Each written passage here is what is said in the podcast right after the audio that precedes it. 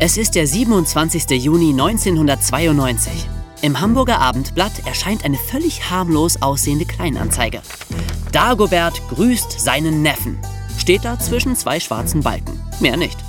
Kein Mensch, der an diesem Wochenende die Zeitung liest, kann mit diesen vier unverdächtigen Worten etwas anfangen. Nur einer. Sein Name ist Arno Funke. Und er wird in den folgenden zwei Jahren zum bekanntesten Verbrecher Deutschlands werden. Die Anzeige ist von der Geschäftsleitung des Kaufhauses Karstadt aufgegeben worden. In ihrer Hamburger Filiale ist nämlich zwei Wochen zuvor in der Nacht eine Bombe explodiert. Und der Bombenleger verlangt nun Geld, damit er nicht noch mehr und noch größeren Schaden anrichtet. Wenn Karstadt bereit wäre, ihm eine Million zu zahlen, sollten sie als Zeichen eine Anzeige mit dem Dagobert-Text aufgeben. Der Erpresser weiß jetzt also, dass das Geld auf ihn wartet. Jetzt muss er es sich nur noch holen, ohne dabei erwischt zu werden. Was dann folgt, ist ein jahrelanges Katz-und-Maus-Spiel mit der Polizei, bei dem der gerissene Dagobert den Ermittlern immer einen Schritt voraus ist. Er entkommt durch geheime Tunnels, baut ferngesteuerte Fahrzeuge, legt weitere Bomben und ist einfach nicht zu fassen. Bis schließlich. Aber das erfahrt ihr erst am Ende dieser Folge über die spektakulärste Erpressungsserie der Kriminalgeschichte.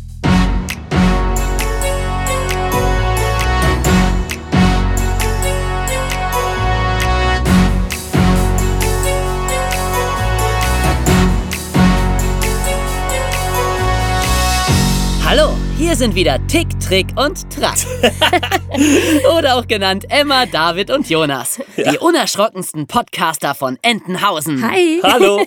Ja, also diesmal haben wir es mit einem Verbrecher zu tun, der von der Presse und der Öffentlichkeit sehr gemocht wurde, weil er es immer wieder mit den verrücktesten Aktionen geschafft hat, die Polizei auszutricksen und zu entkommen, ohne dass jemand zu Schaden kam. Wahrscheinlich hat kein Erpresser jemals für mehr Schlagzeilen gesorgt als er. Ja, das stimmt. Aber fangen wir ganz von vorne an. Wer ist Arno Funke alias Dagobert? Arno Funke wurde 1950 in Berlin geboren und da lebt er auch sein Leben lang. Außer als er im Gefängnis saß. Nein, Besserwisser? Er saß nämlich im Gefängnis im Plötzensee und das ist auch in Berlin. Okay, du hast gewonnen. Also nochmal. Arno Funke ist gebürtiger Berliner. Als Kind ist er nicht gerade durch besondere Intelligenz aufgefallen. Er ist in der Schule zweimal sitzen geblieben und er sagt, er hat die ganze Schulzeit eigentlich nur abgesessen und sich für ganz andere Sachen interessiert. Aber später, nach seiner Verhaftung, wurde bei ihm ein extrem hoher IQ festgestellt, also Intelligenzquotient. Das heißt, er ist hochbegabt und ganz besonders intelligent. Und das merkt man eben auch an seinen genialen Einfällen, wie er immer wieder der Polizei entkommen ist. Das habe ich schon öfter gehört, dass Hochbegabte manchmal besonders schlecht in der Schule sind. Ja, und zwar nicht, weil sie es nicht könnten, sondern weil sie sich langweilen und tausend andere Sachen im Kopf haben. Heutzutage werden solche Kinder zum Glück oft erkannt und besonders gefördert. Die überspringen dann mehrere Klassen und fühlen sich dann auf einmal in der Schule wieder wohl. Vor kurzem hat so ein hochbegabter Junge aus Holland sein Abi mit acht Jahren gemacht. Boah, Ja, und hat danach angefangen, Elektrotechnik und Physik zu studieren. Wahnsinn. Äh, glaubt ihr vielleicht, ich könnte auch. Nein, eine... Jonas, könntest du nicht. Mm, sorry. Hey, das könnte meine letzte fünf in Mathe erklären. Mm, Ich glaube, dafür gibt's eine andere Erklärung. Na, wenn ihr Ja. meint. Okay, ich fühle mich in meiner Klasse eigentlich ganz wohl. Ich muss gar nicht ein paar Schuljahre überspringen. Genau, bleib bei uns. Äh, jedenfalls in den 50er, 60er Jahren, als Arno Funke zur Schule ging, hat man sich über Hochbegabung keine Gedanken gemacht. Wer schlechte Noten schrieb, galt eben ganz einfach als dumm. Und damit hatte sich die Sache. Dabei war Funke nicht dumm. Er war nur anders. Wer weiß, wenn er gefördert worden wäre, hätte vielleicht ein großer Wissenschaftler aus ihm werden können oder ein Philosoph. Aber so hat es eben nur zu einem der bekanntesten Verbrecher Deutschlands gereicht. Mit 15 ging er von der Schule ab und machte eine Ausbildung zum Fotografen, brach die aber dann ab, tingelte als DJ durch Deutschland und machte schließlich eine Lehre als Schilder- und Lichtreklamenmacher. Da hat er sicher auch viel über Technik gelernt, was ihm hinterher dann sehr nützlich wurde. Er blieb aber ziellos, hatte selten einen festen Job. Seine Ehe scheiterte nach kurzer Zeit. Und so ab 1980, da war er dann 30, arbeitete er als Kunstlackierer in einer Autowerkstatt. Bei der Arbeit hat er jahrelang völlig schutzlos die giftigen Dämpfe der Lacke eingeatmet, die er da versprüht hat. Und später wurde festgestellt, dass diese Dämpfe sein Gehirn geschädigt haben. Ja, vielleicht hat das sogar dazu geführt, dass er die Hemmungen verloren hat, Straftaten zu begehen. Er war depressiv, hatte Selbstmordgedanken, große Geldsorgen und er hatte das Gefühl, im falschen Zug zu sitzen, der irgendwo hinfuhr, wo er nicht hin wollte. Und irgendwann wollte er nicht mehr das Opfer seines Schicksals sein, sondern auch mal Täter und dem Schicksal die Zunge rausstrecken. Und ja, genau das hat er dann auch getan. Genau. Was hat Arno Funke getan? Er wollte auf keinen Fall Gewalt gegen Menschen anwenden. Ein Banküberfall oder so wäre für ihn nicht in Frage gekommen. Gewalt gegen Sachen? Das konnte er sich vorstellen und sich Geld von Leuten holen, denen es nicht wehtat, weil sie genug davon hatten. Ein Kaufhaus. Das wär's doch. Also baute er alleine zu Hause eine Bombe. Technisch begabt war er ja, und irgendwo hat er sich die Infos hergeholt, wie das so geht. Das ist natürlich trotzdem saugefährlich. Ein kleiner Fehler und du fliegst selbst in die Luft. Das war ihm aber eigentlich auch ein bisschen egal, so lebensmüde wie er war. Die Bombe funktionierte aber so, wie sie sollte. Am 25. Mai 1988 ging er ins KDW, das Kaufhaus des Westens in Berlin, und da in die Sportabteilung. Er hatte einen umgebauten Aktenkoffer dabei, in dem die Bombe lag. Den Aktenkoffer stellte er neben einem Regal auf den Boden, und als er ihn wieder anhob, öffnete sich auf der Unterseite eine Klappe und gab die Bombe frei. Die rollte ungesehen unter ein Regal, und Funke haute schnell wieder ab. Die Bombe hatte einen Timer und explodierte mitten in der Nacht, als kein Mensch im Kaufhaus war. Das war Funke wichtig. Er wollte niemanden gefährden. Dann schrieb er einen Brief ans KDW und sagte, er würde eine weitere Bombe zünden, wenn sie ihm nicht 500.000 Mark zahlen würden. Also ungefähr so viel wie heute 500.000 Euro. Aber da hätte doch der Brief gereicht. Er hätte die Bombe doch gar nicht zünden müssen. Ja. Nee, leider doch. Er musste ja beweisen, dass er es ernst meint.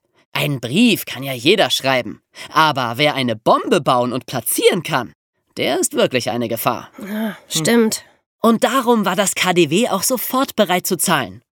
Das Problem für einen Erpresser ist nur, wie kommt er an das Geld? Hm. Er kann ja nicht so einfach ins Kaufhaus reinspazieren und sagen, Hi, ich bin der Bombenleger, dann schieb mal die Kohle rüber. da würde ja auf jeden Fall die Polizei auf ihn warten und ihn sofort verhaften. Ja, klar. Es durfte also keinen vorher bekannten Zeitpunkt und Ort geben, keine Übergabe von Hand zu Hand, denn da würde definitiv die Polizei lauern. Mhm. Aber Funke hatte eine Idee. Der Kaufhausmitarbeiter mit dem Geld sollte in einen Zug steigen.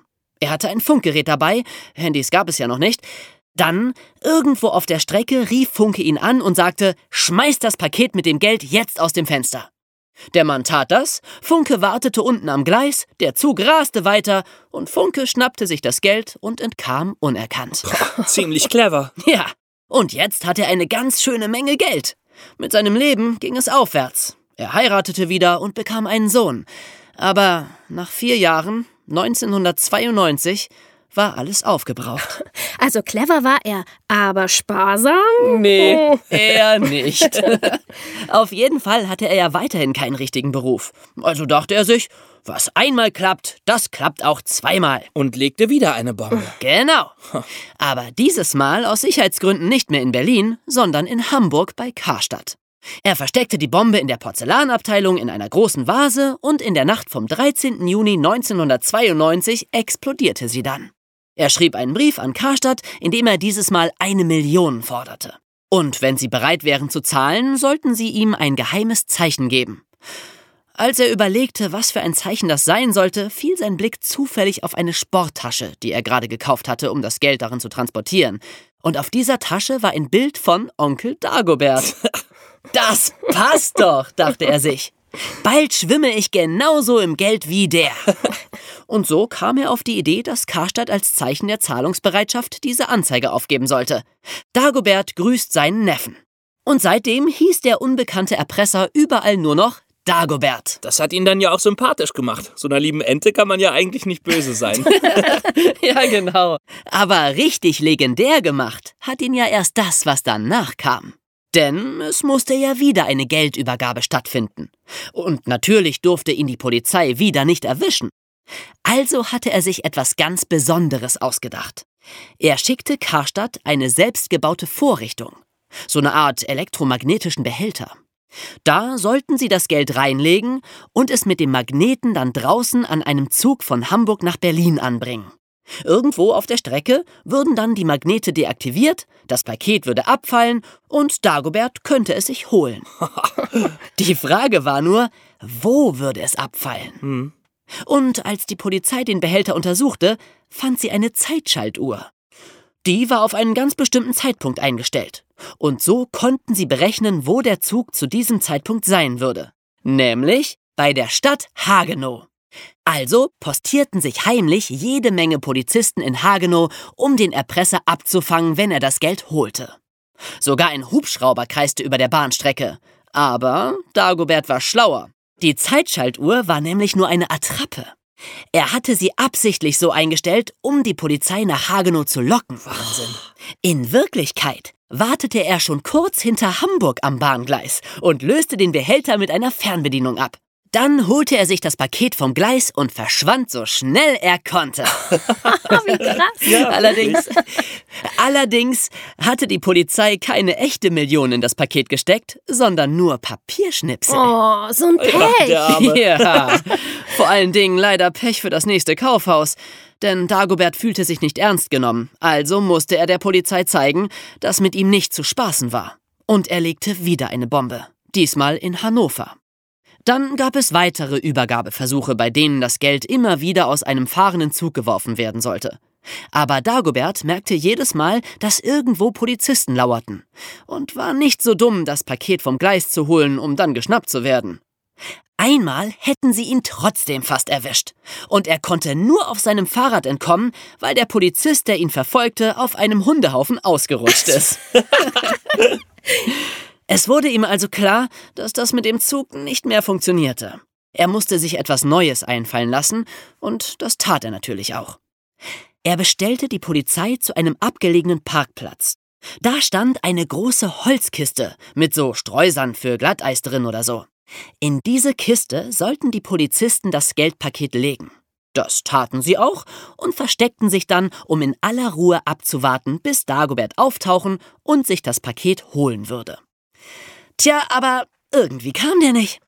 Sie warteten und warteten, guckten irgendwann wieder in der Kiste nach und das Paket war weg. Hä? Ja, Dagobert war mal wieder schlauer gewesen. Die Kiste hatte er nämlich selbst gebaut. Die hatte einen doppelten Boden. Und er hatte sie mitten auf einen geöffneten Gully gestellt. Als die Polizei kam und das Geld reinlegte, da saß er unten im Gullischacht und hörte sich alles durch ein verstecktes Mikrofon an. Dann öffnete er einfach den doppelten Boden der Kiste, nahm sich das Paket und entkam durch die Kanalisation. Aber in dem Paket waren wieder nur Papierschnipsel. Aber sag mal, Jonas, die Polizei war doch bestimmt so schlau, einen Peilsender in dem Paket zu verstecken, oder nicht? Ja, klar. Aber Dagobert war so schlau, es in eine abgeschirmte Tasche zu stecken, durch die das Signal des Senders nicht durchkam. Tja, hallo? Der ist doch nicht blöd. Nee. Die Polizei hat auch explodierende Farbpatronen in die Pakete gelegt oder Rauchgaspatronen, aber es hat alles nichts genützt. Er war immer vorbereitet. Die Polizei machte aber noch ganz andere Sachen. Wie gesagt, Handys gab es noch nicht. Wenn Dagobert bei der Polizei anrief, tat er das immer aus einer Telefonzelle. Man konnte dann zwar rausfinden, wo diese Telefonzelle stand, aber Dagobert telefonierte immer nur so kurz, dass er schon wieder verschwunden war, wenn die Polizisten ankamen. Das ging dann sogar so weit, dass sich mehr als tausend Polizisten in ganz Berlin verteilten und jede einzelne Telefonzelle beobachteten, sodass sie ihn auf jeden Fall schnappen würden, wenn er anrief. Aber er schaffte es irgendwie immer, eine Zelle zu finden, die nicht beobachtet wurde. Also ein ebenbürtiger Gegner. Ja, das kann man so sagen. Und ein Gegner, der jetzt echt mies drauf war, weil er immer noch kein Geld hatte. Er legte also wieder eine Bombe. Und er dachte sich wieder was Neues aus. In einem Kleingartengelände in Berlin fand er eine stillgelegte S-Bahn-Strecke. An den Gleisen standen viele wuchernde Bäume und Gestrüpp. Die Strecke war sehr kurvig. Wer sich in dem Gebiet nicht auskannte, verlor schnell die Übersicht. Dahin bestellte er dann wieder mal die Polizei mit dem Geld. Und auf diese stillgelegten Gleise hatte er eine selbstgebaute Lore gesetzt. Ihr wisst, was eine Lore ist? Mm, nee. Diese kleinen Wegelchen, die auf Schienen fahren und mit denen Bergleute früher Kohle transportiert haben. Ach so, ja. Genau. Ja, nur dieses Mal sollte ganz andere Kohle transportiert werden, nämlich eine Million Mark. Die Polizei legte also das Geldpaket in die Lore, musste auf einen roten Knopf drücken und die Lore raste los über die Schienen und dem weit entfernt wartenden Dagobert entgegen. Die Polizisten rannten sofort hinterher, aber Dagobert hatte Stolperdrähte gespannt, über die sie fielen und dabei auch noch versteckte Böller und Feuerwerkskörper auslösten. da muss was los gewesen sein. Ja. Tja, aber auch dieses Mal hatte Dagobert Pech, denn kurz bevor die Lore ihn erreichte, entgleiste sie. Oh. Er kam nicht mehr an sie ran und musste schnell fliehen, bevor die Polizisten bei ihm waren. Und besonders ärgerlich, diesmal war wirklich Geld im Paket gewesen und nicht nur Papierschnipsel. Sollte also wirklich nicht sein. Nein. Und es sollte auch bis zum Ende nicht sein, denn er hat sein Geld niemals bekommen. Genau. Wie wurde Dagobert geschnappt? Also, wir lachen hier die ganze Zeit ja über die dumme Polizei, die immer wieder von Dagobert übertölpelt wurde. Aber ehrlich gesagt, so dumm waren die gar nicht. Also, ich glaube, sie waren es nur nicht gewohnt, dass sie es zur Abwechslung mal mit einem so cleveren Gegenspieler zu tun hatten, der die meisten ihrer Schritte vorausgesehen hat. Aber dadurch, dass sie ihm nie echtes Geld gegeben haben und dass sie sich manchmal absichtlich dumm angestellt haben, um eine Geldübergabe bewusst scheitern zu lassen, dadurch wurde Dagobert mehr und mehr zermürbt. Das hätte aber auch nach hinten losgehen können. Ich meine, er hat ja gedroht, wenn sie ihn noch einmal reinlegen, dann sterben beim nächsten Bombenanschlag Menschen. Ja, damit hat er wirklich gedroht. Aber das hätte er auf keinen Fall gemacht. Nur das konnte die Polizei ja nicht wissen. Darum war das ein bisschen riskant, da hast du schon recht. Aber jedenfalls, bei ihm hat diese Taktik gewirkt. Es gab 30 versuchte Geldübergaben und keine einzige davon hat funktioniert. Aber keine 30 Bomben, oder? Nee, es gab insgesamt vier Bomben. Danach war ja endgültig klar, dass er es ernst meint. Aber jetzt brauchte er immer dringender Geld. Seine Depressionen waren wieder da und so wurde er unvorsichtig. Er verstellte zum Beispiel seine Stimme nicht mehr, wenn er bei der Polizei anrief. Und was er nicht wusste war, dass bis zu 2000 Polizisten hinter ihm her waren. Oh. Die fuhren durch Berlin, sahen sich verdächtige Orte an, auch Orte, die ein schlauer Erpresser vielleicht für die nächste Geldübergabe nutzen konnte. Ohne dass sie es wussten, störten sie Dagobert sogar tatsächlich mehrmals bei seinen Vorbereitungen, so dass er manche Versuche dann auch wieder aufgab. Außerdem war er bei seinen vielen Fluchten öfter von weitem gesehen worden. Es gab also eine ungefähre Personenbeschreibung. Und die Polizei hielt tagtäglich nach jemandem Ausschau, der so aussah wie der Erpresser. Und eines Tages entdeckte ihn eine Polizeistreife, wie er in einem kleinen Auto durch Berlin fuhr, auf dessen Rückbank ein zusammengeklapptes Fahrrad lag. Er war ja öfter mit dem Fahrrad geflohen. Das könnte er also vielleicht sein. Sie überprüften das Kennzeichen und erfuhren, dass es ein Mietwagen war, der von einem gewissen Arno Funke gemietet worden war. Und dann hatten sie ihn. Naja, noch nicht. Okay. Es war ja erstmal nur ein Verdacht. Sie mussten ja beweisen, dass er es war. Also beschatteten sie ihn von da an ununterbrochen. Und er war nicht mehr so vorsichtig, dass er das bemerkt hätte. Eines Tages dann fuhr er wieder zu einer Telefonzelle und rief bei Karstadt an, um die nächste Geldübergabe zu vereinbaren. Und als er dann aus der Telefonzelle kam, da hatten sie ihn. Mehrere Polizisten kamen auf ihn zu, um ihn zu verhaften, und er war fast schon erleichtert, dass es endlich vorbei war, und sagte nur Hallo, ich bin Dagobert. Oh. Ja. Es lief wohl alles sehr höflich und mit gegenseitigem großen Respekt ab. Am Ende hatte dann in diesem Kampf der Giganten doch die Polizei gewonnen und Arno Funke wurde zu neun Jahren Gefängnis verurteilt. Neun Jahre. Oh, das ist aber eine Menge. Er hat doch überhaupt keine Menschen gefährdet dabei. Naja, das sagt er. Und das glaube ich ihm sogar. Aber trotzdem, wenn du eine Bombe legst, kannst du doch nie ausschließen, dass auch Menschen verletzt oder getötet werden. Mhm. Er hat sie zwar nachts hochgehen lassen, aber was, wenn da ein Nachtwächter gewesen wäre? Oder sie hätte eine Fehlfunktion gehabt und wäre doch tagsüber explodiert. Eine Bombe ist gemeingefährlich. Die kann man nie vollkommen kontrollieren. Ja, stimmt auch wieder. Und das hat er natürlich auch gewusst und in Kauf genommen. Außerdem war der Sachschaden auch riesig. Zehn Millionen Mark haben seine Zerstörungen gekostet. Und der Einsatz von Tausenden von Polizisten war wahrscheinlich noch teurer. Ja, die Strafe war wohl gerecht. Ja, vor allem, weil er auch schon nach sechs Jahren wegen guter Führung entlassen wurde. Und danach war er natürlich überall bekannt.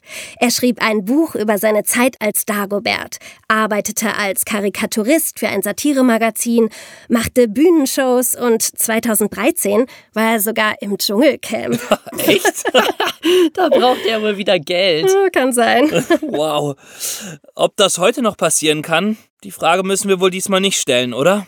Zumindest würde heute keiner mehr in der Telefonzelle geschnappt werden. Nee. naja, aber Bomben in Kaufhäusern legen, ich fürchte, das wäre heute sogar noch einfacher als früher. Du findest ja im Internet überall Anleitungen, wie man Bomben bauen kann. Echt? Woher weißt du das denn? Äh, das nennt man Recherche, David. Äh. Ich habe recherchiert für diesen Podcast, nicht um Kaufhäuser in die Luft zu jagen. Da bin ich aber wirklich beruhigt, Emma. Ich auch. Dir würde ich nämlich zutrauen, dass die Geldübergabe bei dir funktioniert. Das ist aber nett, Jonas. Aber ich habe trotzdem vor, mein Geld auf ehrliche Art zu verdienen. Sehr gut. Ein Glück. Denn du siehst ja, am Ende werden sie doch alle geschnappt. Genau. Also, bleibt sauber. Bis zum nächsten Mal. Tschüss. Tschüssi.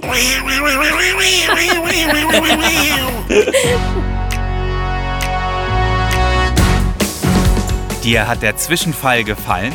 Wenn du dabei sein möchtest, wie Emma, Jonas und David weitere Verbrechen hautnah miterleben und darüber berichten, dann hör dir auch die Hörspiele und Podcasts an. Erwischt! Zeitreise ins Verbrechen, die Hörspiele. Und passend dazu die Podcasts bei Spotify, Apple Music, Amazon Music und auf vielen weiteren Plattformen.